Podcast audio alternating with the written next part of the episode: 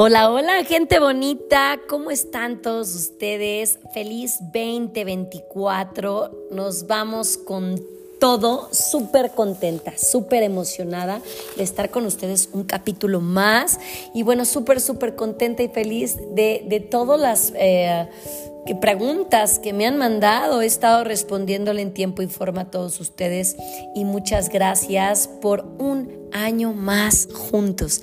Gracias. Pues vámonos con los propósitos súper sencillos, súper prácticos, no los típicos que usted va a escuchar decir, ay, bajar de peso, ay, no comer porquerías, ay, hacer ejercicio. No, vámonos con unos reales a corto plazo y funcionales. Estos propósitos son funcionales. La idea es que usted se libere de mucho estrés, se libere de mucha presión y viva contento.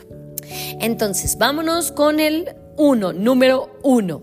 20 minutos te lleva a recuperar tu intención.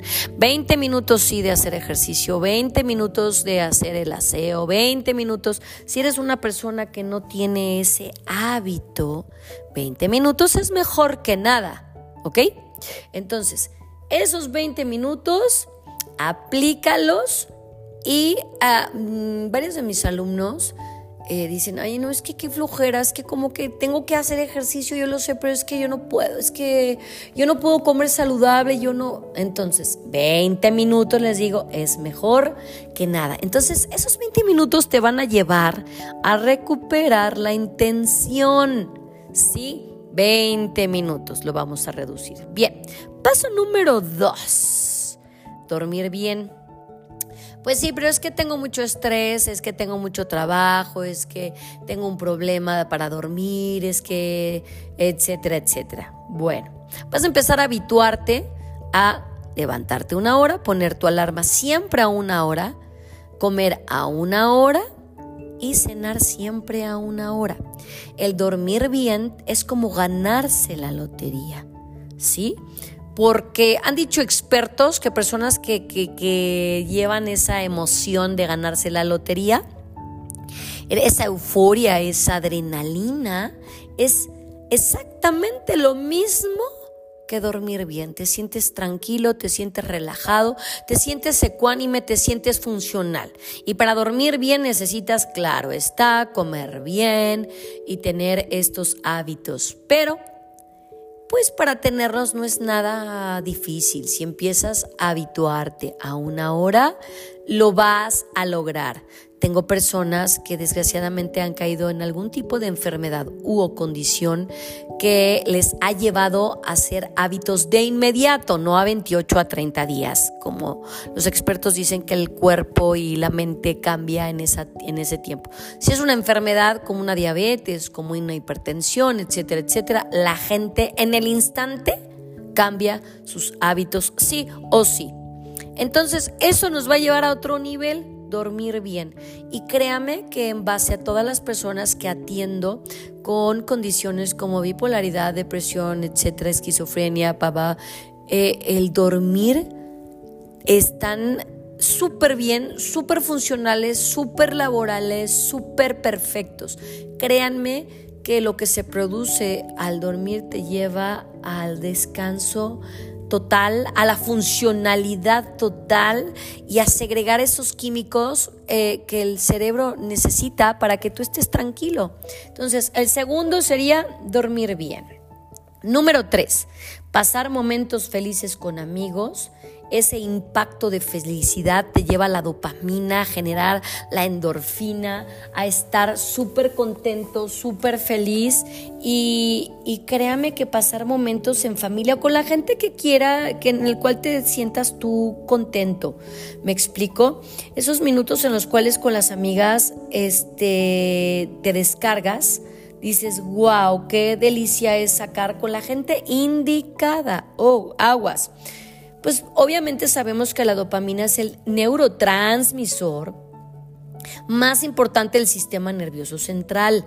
¿Sí? Este obviamente participa en la regulación de diversas funciones que todos sabemos que es la conducta motora, la emotividad, la afectividad, la comunicación, la, la neuroendocrina que hace que también bajemos de peso y estemos estables. Bueno, en muchos casos, me explico dependiendo.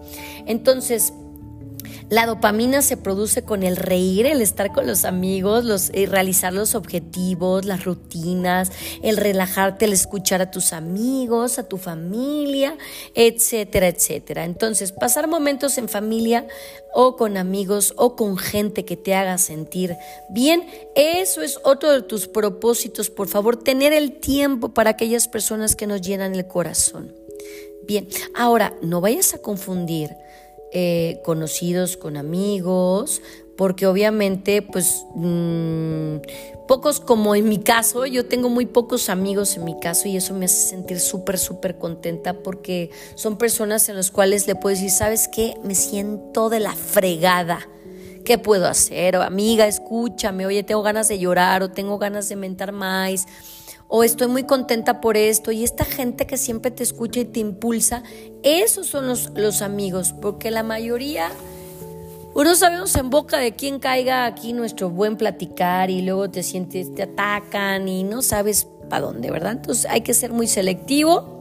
Y si a ti te gusta estar en manada y en banda, búscate una bandota y órale, aguanta vara.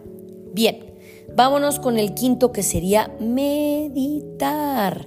Ok, Muchas personas buscan lo que es el mindfulness, este, buscan lo que es la yoga, eh, buscan eh, lo que es esta, bueno, obviamente la meditación que es la medicina de la mente y el cuerpo, produce el estado de relajamiento profundo, ¿me explico?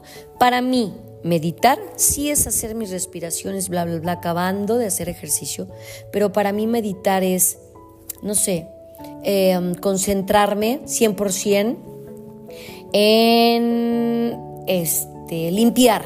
Ok, hoy voy a limpiar la cocina, pero no voy a poner ni música, ni ruido, ni podcast, ni absolutamente nada, porque me voy a enfocar. Y cuando tú te enfocas y empiezas a trabajar con tu hámster interno, la vida te cambia. Para mí meditar es eso, limpiar, mi modo es mi talk, para mí meditar es caminar, para mí meditar es cantar, para mí meditar es este um, es estar en este en ese estado de pacificidad, de tranquilidad, de concentrar tu atención eliminando, claro, pues todos esos pensamientos confusos, el hámster que te provoca estrés. Entonces hay que enfocarnos. Si te enfocas, te lo juro que el hámster se va, te lo juro sí o sí. Entonces, también hago una respiración en cuatro. La respiración en cuatro son, este, mm, haz de cuenta, vas a dibujar en tu mente un cuadrado, ¿sí? Entonces, haces tu cuadrado y vas a pensar detenidamente y vas a respirar con esta lentamente desde el abdomen y vas a contar hasta cuatro segundos a medida que vas inhalando. Y entonces vas haciéndolo lentamente de punto, punto a punto, dibujando un cuatro en tu mente y el último vas a contener la respiración. ¿Sí? Y ahí vas a exhalar por completo hasta el número 8. Ahí lo vas a hacer 10 veces haciendo tu cuadrado mental. Aguantas el primer pico en 4 segundos, 4 segundos, 4 segundos y el cuarto y el último contienes la respiración. Eso siempre a mí me funciona que se le llama respiración en 4 también me funciona para cuando estoy a punto de llevar al límite de estrés o cuando estoy realmente este, enojada que digo, basta. Entonces eso me funciona. en fin, bueno, planifica, planifica a corto plazo. El planificar a corto plazo, por ejemplo, bueno, de aquí, bueno, para mí a corto plazo, vacaciones a un año, bien, porque estás, desde que lo estás planeando, ya estás viajando, ¿me explico? Y entonces, ¿cómo vas a planear tus vacaciones? pues bueno, eh, fijar presupuesto, elige tu destino, escoge los medios de transporte, tu documentación, eh, no sé, hospedaje, desplazamientos, alimentos, todo eso te va a llevar a la alegría total de, de generar esa dopamina, esa emoción. Em, ese nuevo hábito de tener todo ordenado, planificado y relajado, a mí me funciona mucho, como bien lo saben ustedes, es poner um, post-it en el carro de lo que voy a hacer en el día, por ejemplo. Me subo al carro, ya tengo lunes. Ah, pues dar clase tal a tal, pasar a dejar esto con la modista, ir por las telas, eh, dar terapia a mis viejitos, papá, pa, pa, con tiempo y forma. Voy quitando mis post-it y me voy relajando, mientras que mi mente se está ocupando en cosas más importantes. Entonces, el planificar te hace más feliz. Si planificas tus vacaciones, si planificas tu día, si planificas tus alimentos de la semana, si planificas todo, organízate, cómprate tu agendita y te va a funcionar y tus yo post-it, eso es muy, muy bueno. Otro de los puntos es agradecimiento. Ahí les va eh, lo que ha funcionado. Escribir cartas de agradecimiento siempre te lleva a sonreír y te estimula lo que es la endorfina y la dopamina. Entonces, em, casi siempre eh, mandamos un mensaje por WhatsApp o cosas así como ya más, pues más este, actuales. Si de repente escribes en un papelito, Oye, gracias por mi cena, gracias por existir, gracias por mi tarea, gracias por lo que tú quieras. Ser agradecido hace que esta sustancia peptídica producida de forma natural en el encéfalo del cerebro eh, bloquea la sensación total de dolor. Y obviamente todos sabemos que la endorfina está relacionada con las respuestas de emociones placenteras. Entonces, esta hormona se activa principalmente con sensaciones, obviamente sabemos que de dolor y de placer, y al estar relacionado con ello se puede hacer ejercicio, bailar, eh, comidas eh, picantes, activaciones, agradecimientos, más que nada, que es lo que estamos hablando, agradecer y te lleva a otro propósito que es agradecer, pero en un papelito. Escríbalo como antes. A la gente se le va a hacer muy simpático a los millennials chamacos y a, los, a la gente de nuestra rodada ya cincuentona le va a llevar a otro nivel y va a decir, ay, me acuerdo cuando antes nos escribíamos cartas. Eso le va a súper encantar. Bien, vamos a lo que es delegar. Bien, eh, para delegar y que usted le reste estrés a su, vida, busque una persona que sea similar a su forma de pensar, similar a su forma de actuar, similar a, similar a su ser. ¿Por qué? Porque usted va a delegar y se va a desestresar porque se, sabe que este, le estás dejando la, dejar la jurisdicción que tiene, pues obviamente un oficio o etcétera, etcétera. Pero ¿Cómo vas a delegar? Justamente eso sí es en el área laboral. Encontrar a la persona que hace, que solo tú sabes que puede hacer, ¿sí? O sea, que sí lo puede hacer. Si es en, el, en la chamba, digo, en la casa, es más fácil ves la acción de redirigir tareas e iniciativas con los miembros de tu equipo. Entonces puedes delegar y decir, ok, mi vida, tú me ayudas, mi cielo, a entender más en lo que yo hago esto, eh, ya sea a tus hijos, a tu marido. Em, eso te va a ayudar muchísimo. Todas estas actividades rutinarias que, que no forman parte de tu actividad principal, es, es hacer como un plan, ¿no? Eh, y eso te va a ayudar a que quites una dos horas de tu vida, o sea, te, pone a, a, trazar estos límites y decir, ay, no, yo lo hago porque a mí me enseñaron que yo puedo hacerlo todo y porque a mí así me educaron. No importa, vamos a romper paradigmas y uno no puede hacer todo y sabemos que uno necesita siempre de una mano. Delegar está cañón. Les voy a platicar una experiencia de vida. Yo siempre fui bulliada en la escuela, siempre. Que si las patitas de pollo, que si era reburra, que si este, usaba lentes de botella, que, o sea, bueno, whatever. Y como no era nada buena para la escuela, entonces yo era muy inteligente en esa forma de ser, decía los maestros. Se lo juro, profesor, que no voy a ser contadora. No voy a ejercer en la vida, pero por favor, páseme mire, yo puedo dar la plática de, si quiere, del cálculo integral y diferencial, pero no me ponga a, encontrar la fórmula porque soy malísima. Entonces delegaba mi, responsabilidad a, a, mis compañeros, algunos que sabían esas fórmulas, mientras que yo me aventaba el speech yo he sido buena de hocicona, buena para hablar, buena para hablar. Entonces, eso siempre me funcionó, este, eh, el delegar mucho de mi trabajo y decir, ok, yo te voy a, como siempre cociné desde muy pequeña, yo te hago tu super sándwich que tanto te encanta. Y, y, qué te parece si tú me echas la mano con mis tareas? Entonces, al delegar gente que, realmente yo sabía que tenía esa capacidad, a mí me restaba estrés y me llevaba a otro nivel y llegaba siempre al punto de que el profesor me decía, ok, la voy a pasar nada más porque usted hizo el 80% un trabajo perfecto en cuanto a, la oratoria, etcétera, pero a lo, escrito fatal, no tiene una idea, pero pues eso, eso siempre me, me sirvió. Bien, este, hay que tener, otro de los puntos es que tenemos que tener pequeños gestos. Ese ya es el número eh, nueve, pequeños gestos de atención para con la gente. Todos sabemos que estos pequeños gestos siempre generan un enorme, enorme, gran impacto para con los demás y nos ayuda muchísimo a, cambiar de mood, a desestresarnos, que sea un hábito, que sea un propósito, tener un pequeño gesto de agradecimiento para simplificar la vida. Em, regalar un par de oídos para quien lo necesite, haz voluntariado, no sé, sonríe, buenos días, buenas tardes, buenas noches, aunque no te contesten, no sé, donar sangre, eh, la práctica del consumo responsable de luz, de agua, no sé, o sea, uno siempre tiene que buscar los ejemplos de solidaridad en la vida. ese me le lenguó la trabó, perdón como las buenas acciones, ¿no?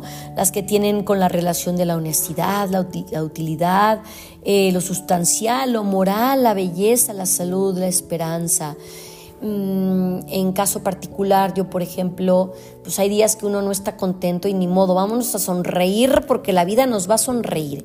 Y ese mood te ayuda a que, a que todo circule bien. Eh, doy becas, por ejemplo, a alumnas que sé que su situación es complicada, pero desean hacer ejercicio. Em, no sé, escribir eh, lo que les decía hace rato, una carta a un ser querido, disculparse por algo malo que hayas hecho, donar ropa que esté en buen estado, lavadita y, y surcidita apoyar el sueño de alguien. Si una de mis chamacas quiere eh, ser bailarina, con mucho gusto hacemos todo lo posible. O si quiere estudiar cualquier carrera, pues apoyar con el grupo. Siempre ayudar a quien lo necesite y a lo mejor hasta puedes, eh, cuando vayas en el camión, eh, en el taxi, siempre una linda sonrisa o decirle a alguien, oye, qué bien te ves con ese vestido, qué hermosos zapatos, qué lindo peinado, qué lindos ojos. No sé, hay que buscar esa esa manera agradable. Entonces esos pequeños gestos generan pues lo que es bienestar, la alegría, la iluminación y el cariño para con los demás. Ya les dije que no importa que no te contesten tu buenos días, buenas tardes, buenas noches. Hágalo como un buen hábito y este propósito 2024 le va a funcionar para tener esas conexiones súper importantes porque el ser humano sí o sí se hizo para estar en tribu, le guste o no. Entonces estas acciones le van a servir. Y por último sería, ahí les va, simplificar la vida. Em, vivir el hoy y el ahora. El hoy y el ahora eh, magnífico y espectacular. Te vas a sentir súper, súper bien, súper contento.